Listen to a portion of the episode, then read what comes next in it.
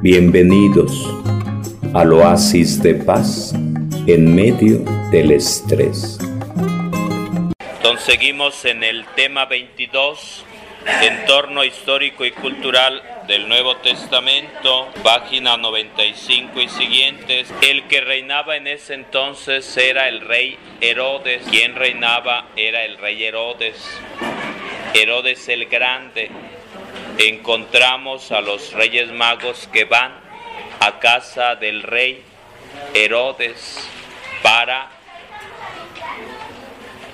preguntar por el rey de Israel y él se sobresalta porque dice mi esposa no está embarazada y tiene que pedir ayuda a sus adivinos, a su gente para que lo asesoren y ellos le dicen efectivamente los textos dicen de que va a nacer. Entonces ahí está la profecía Ahí está la profecía. Entonces ahí está el, rey Herodes. Tendremos que buscar cuál es esa profecía. tenemos que buscar los primeros capítulos de, la, de los evangelios para ver el encuentro de los magos con el rey Herodes. Y llegará el momento en el cual se vayan los reyes magos llevando oro, incienso y mirra, guiados por la estrella nuevamente y encuentren al niño Jesús, pero avisados por un ángel en sueños, le dicen, váyanse por otro lado porque el rey Herodes es malo y ellos se van. Ellos se van por otro lado, se enfurece y ¿qué es lo que hace Herodes? Manda matar a los niños menores de qué edad?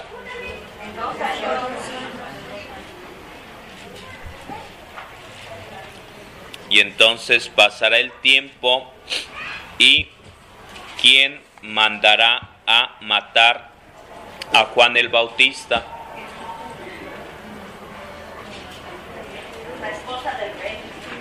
Entonces está en tiempo de Herodes, en tiempo del rey Herodes, aparecerá lo siguiente. Está Juan el Bautista diciéndole a Herodes, no es bueno que andes con tu cuñada, no es bueno que andes con Herodías, no le agrada a Dios, lo meten a la cárcel, le dan una calentadita a Juan el Bautista, se presenta una fiesta donde la hija de Herodías bailaba mucho mejor que Shakira moviendo la cintura, moviendo la cadera y a todo dar y se le salían los ojos a, al rey y le dice, pídeme lo que quieras, pídeme la mitad de mi reino. Y entonces va y le pregunta a su mamá, ¿qué le pedimos? ¿Y qué le pidió? ¿Qué le dijo? ¿Qué le aconsejó la mamá? Y no lo querían para pozole.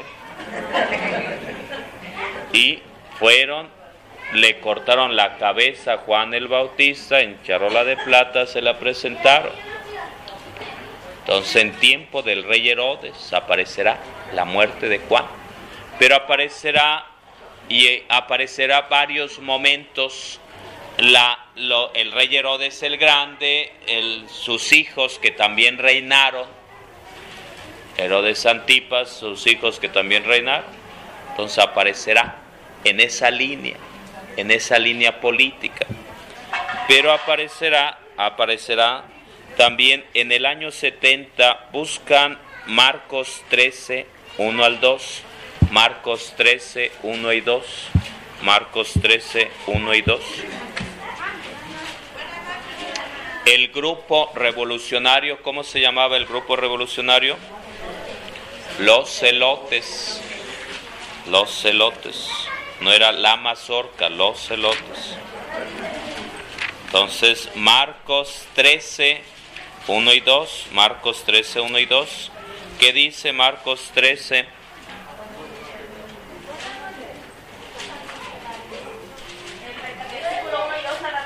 Sí. Cuando Jesús salió del templo, uno de los discípulos le dijo, Maestro, mira qué inmensas piedras y qué construcciones. Jesús respondió, ¿ves estas grandiosas construcciones? No quedará de ellas piedra sobre piedra, todo será destruido. Entonces la palabra no subraya, la palabra no quedará piedra sobre piedra. Y por ahí en, en algún lado ponen, la orillita ponen, en el año 70 viene la destrucción de Jerusalén. Año 70, la profecía se cumple. Año 70, destrucción de Jerusalén.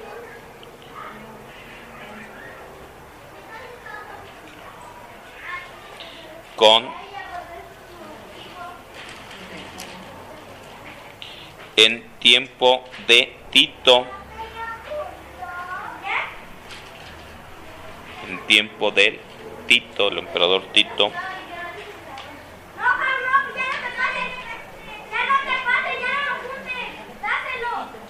Tito, en tiempo de Tito. El año 70 destruyen Jerusalén.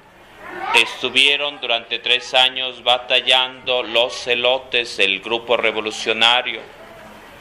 Algunos, probablemente Judas, era celote, quería la revolución y por eso se hizo discípulo de Jesús. Entró por ahí esperando la oportunidad, pero Jesús lo defraudó porque planteaba paz, planteaba amor, planteaba perdón y él esperaba venganza, esperaba revolución y no llegó la sangre al río y por eso lo vende, lo traiciona y después se ahorca Judas. Entonces nos encontramos, anotan por ahí muro de los lamentos muro de los lamentos. No aparece muro de los lamentos. Así como decía, no quedará piedra sobre piedra, por ahí ponen años 70 destrucción de Jerusalén, ponen por ahí en un donde haya espacio muro de los lamentos. Cuando el Papa Juan Pablo II fue a, a la ciudad santa de Jerusalén, fue al muro de los lamentos. Eh, por aquí, a ver, por aquí, mm, donde. Ruinas arqueológicas, ruinas arqueológicas, ruinas arqueológicas. Eh, ruinas arqueológicas. Imaginémonos que viene, bueno, imaginemos allá arriba Xochicalco Estamos a 10, 15 minutos de la zona arqueológica Xochicalco.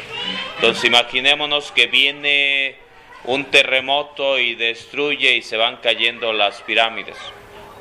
Entonces ya quedaron después nada más. Una barda, una, sí, la gran, el, em, el gran templo de Jerusalén, uno de los puntos claves para el pueblo de Israel, el centro, así como ahora para nosotros sería el Zócalo de México, o la Plaza de San Pedro, o la Basílica de Guadalupe, para ellos el mero mero era el Templo de Jerusalén, construido en tiempo de Salomón, primer templo en tiempo de Salomón, construido después creo fue ya el tercero, en tiempo del rey Herodes. Herodes se puso las pilas y construyó el templo de Jerusalén, majestuoso, súper. Pero como le echaban mucha crema a sus tacos, era lo máximo con oro y lo, la octava maravilla del universo, Jesús les dice, yo les garantizo que no quedará piedra sobre piedra que sería más o menos la frase de este miércoles de ceniza. Recuerda que eres polvo y en polvo te has de comer. Entonces dice Jesús, va a pasar todo. Hace 15 días hablaba testamento. Cuando te mueras, ¿para quién va a ser? Tus propiedades. Entonces, es, eso es lo que les dice Jesús, bájenle, bájenle, bájenle. No quedará piedra sobre piedra, no le echen crema a sus tacos vendrá destrucción. Y efectivamente, pero no era nuevo la destrucción porque en varios momentos tuvieron guerra, tuvieron exilio, tuvieron trabajos pesados, pero llegó ese momento de destrucción total y como lo máximo para el pueblo de Israel era el templo y se destruyó y hasta nuestros días no hay templo de Jerusalén. Y andan de capa caída, andan por todas partes, por varios países. Entonces fue algo gruesísimo para ellos. En el año 1948, por ahí anotan, 1948, los judíos lograron restablecer en Palestina el Estado de Israel. Los judíos en territorio palestino construyeron su Estado, su país. 1948, casi dos mil años por la calle de la amargura en el exilio, pero no era nuevo para ellos. Varios momentos estuvieron en el exilio, pero este hasta el día de hoy siguen vagando, vagando, vagando. El apóstol Pablo dirá, yo quisiera que mi cuerpo fuera eh, consumido por el fuego, a ver si así mi pueblo acepta a Jesús, a ver si mi pueblo acepta a Jesús.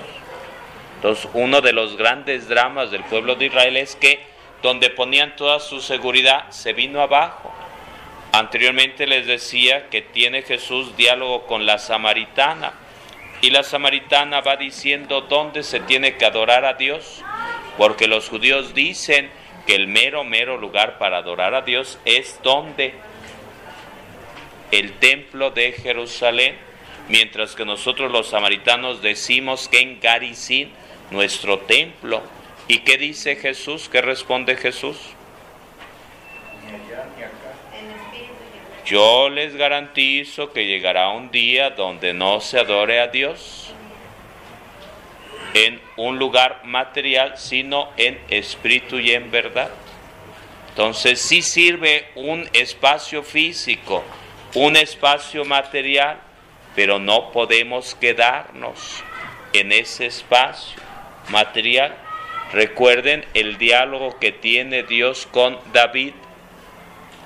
David quiere construir un templo para Dios, porque dice, yo vivo muy a gusto en mi palacio y allá la tienda de campaña donde está el arca de la alianza, y tiene un buen, una buena idea construir un templo para Dios.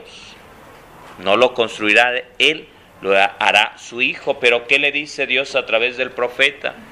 Y ahí está la profecía, y ya la dijimos cuando entremos cuando estuvimos ahí viendo al rey David, ¿cuál es la profecía? No puedes tú contenerme en un espacio. Entonces yo soy el dueño del universo, mi tapete son las nubes donde pongo los pies, es decir, ¿dónde me vas a meter? ¿En qué frasquito? ¿En qué cajita me vas a meter por ahí? Pues no puedes meterme, yo más bien soy quien te voy a construir un linaje, una dinastía, un nombre que perdure. Te agradezco tu buena voluntad, pero no eres tú, sino que soy yo. Entonces, esa profecía tenemos que sabernos la cual es.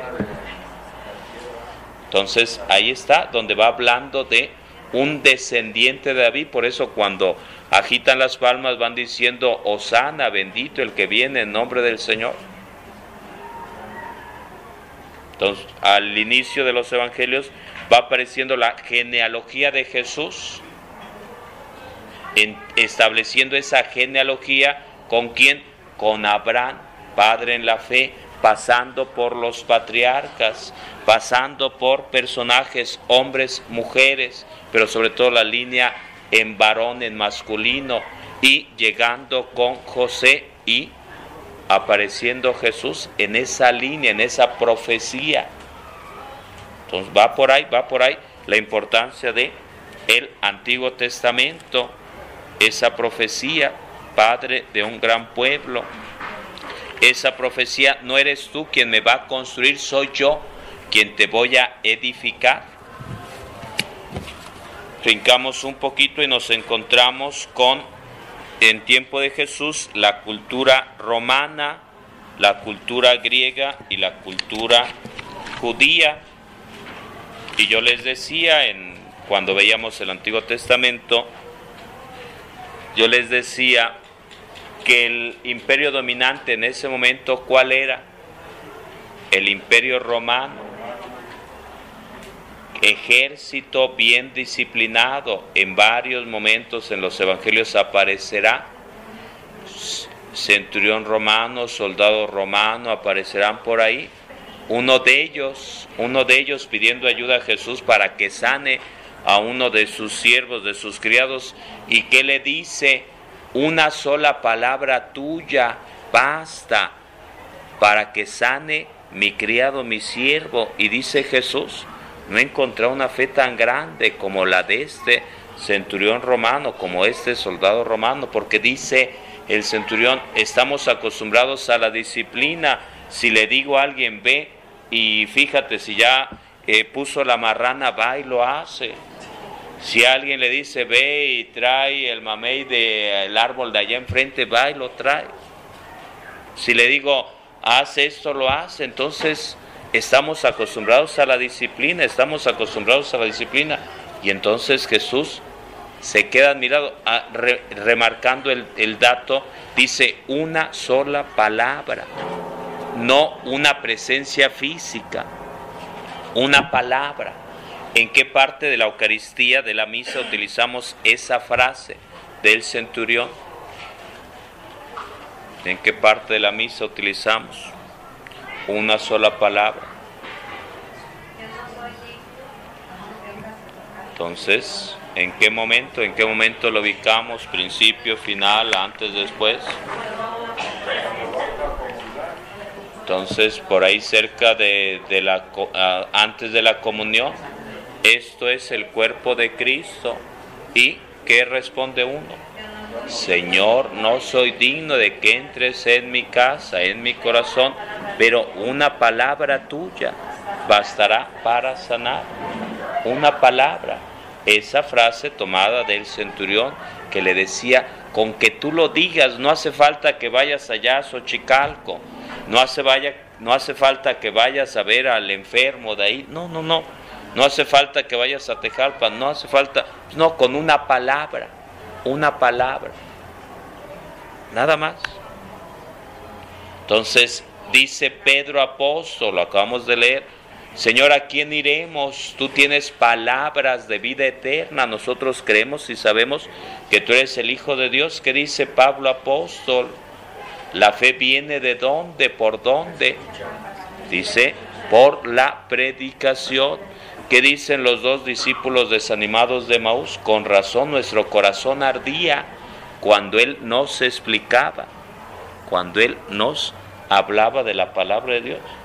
Dirá el apóstol Pablo, la palabra de Dios es viva y eficaz. Entonces, el punto sería el siguiente, y voy concluyendo, el punto sería el siguiente. Eh, puede ser que nos quedemos nada más como turistas viendo la Biblia, estudiando la Biblia, viéndolo como un libro más de la literatura universal, conociéndolos en qué idioma, en qué estructura y cosas por el estilo, pero no, no es ese el propósito. Por ello al principio, sobre todo cuando veíamos, cuando iniciamos el curso, decíamos que es palabra de quién? Y hace ratito repetíamos la frase que tomamos del ojito dominical o que tomamos cuando las lecturas, donde decimos después de leer la primera lectura o la segunda palabra de Dios, y uno responde, te alabamos Señor. O cuando el Evangelio, palabra del Señor, gloria a ti Señor Jesús. Entonces es palabra de Dios. ¿Qué significa? Miren, el, el dato sería el siguiente. Ahorita mismo aquí en Alpuyeca, en vivo y en directo y a todo color, estamos dando este tema. Pero gracias a Dios con la tecnología que está aquí en este escritorio, en esta mesita, gracias a este aparatito, esta grabadora digital, pues estamos haciendo esto. Un disco ya le tocó a la que sí hizo la tarea a Lucha que hizo la tarea y ya le tocó su disco del Antiguo Testamento. Los demás irán a quedar en ayunas por no hacer la tarea. Entonces, y este disco, este material está llegando a muchos hermanos, a muchas personas, ya lo, ya lo estuvimos compartiendo con los sacerdotes, gente que viene por allá de la hermana República de Tejalpa, ya estamos compartiendo y esto y otro más, que fueron al campamento, quienes fueron al campamento a Tejalpa, la casa de oración. Entonces esas predicaciones, eh, esos temas ya están por ahí también grabados, está llegando a varias partes, va a llegar a, a Estados Unidos y a muchos lugares, entonces es la palabra, dice Pablo apóstol, yo estoy encarcelado, pero la palabra de Dios no se puede encarcelar. Gracias a Dios que podemos llegar a muchos lugares. Por eso decía el centurión romano, una sola palabra tuya bastará para sanarme. Una sola palabra tuya. Entonces, no es magia, no es magia, no es abracadabra, patas de cabra, no, es palabra de Dios la palabra de Dios que puede sanar, que puede transformar, que puede dar vida. Lo vemos en los discípulos de Maús, que de estar todos tristes, cabizbajos, todos depres, su vida cambió, su vida cambió. Entonces, ese, el reto es ese. Y es lo que estamos haciendo al ir a las capillas. Levante la mano los que están yendo a las capillas a evangelizar. Entonces, desde enero estamos yendo a las capillas entonces todavía hay lugar, los que quieran participar, todavía hay lugar, pero van buscando Timoteo 2.2, van buscando Timoteo 2.2,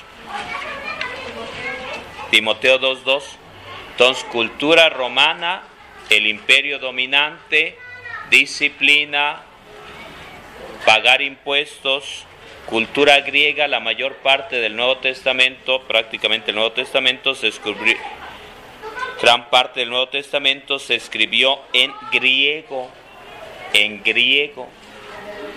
Cultura judía, el pueblo judío que ya veíamos.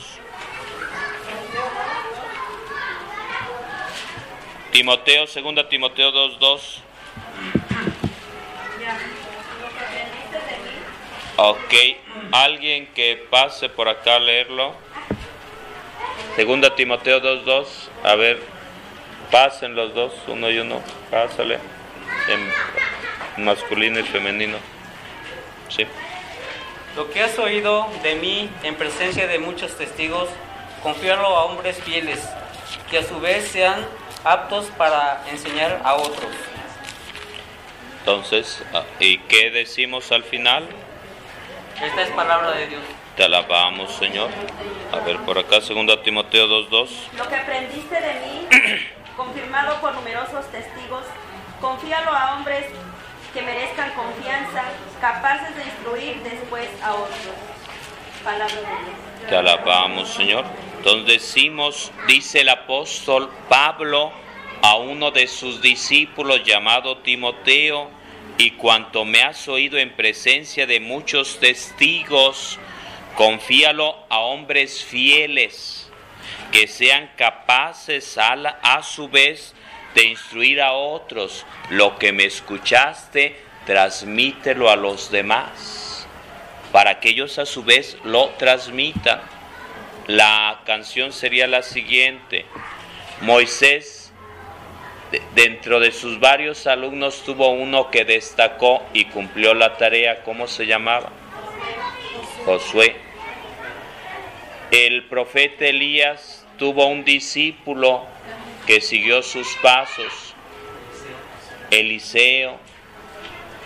Pedro apóstol designó a los siete diáconos. Jesús tuvo doce apóstoles. Pablo tuvo varios discípulos. La canción es, yo decía hace 15 días sobre hablando testamento, ¿a quién le vas a heredar? ¿Quién es, ¿A quién le vas a entregar la estafeta? quién va a seguir tus pasos. La pregunta clave, anotan en su cuadernito,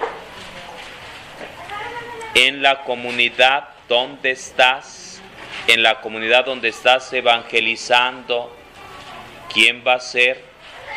Tú, Josué, tú, Eliseo, ¿quién va a ser? ¿quién va a ser tu Timoteo? ¿Quién va a ser tu Pablo? Bernabé apoyó, descubrió, respaldó a Pablo. Entonces, esto que nos dice Pablo apóstol, lo que yo transmití, tú también lo tienes que transmitir, pero tienes que elegir, formar, capacitar a alguien que lo haga. Levanten la mano los que ya tienen identificado por lo menos a una persona en su comunidad. ¿Ok? Sí, por eso en, la capilla. La capilla, por ahí. A ver, por acá. Bueno, entonces la tarea es esa, la tarea es esa, la tarea es esa. No es ya fui, ya prediqué, ya evangelicé y ya me morí y San se acabó.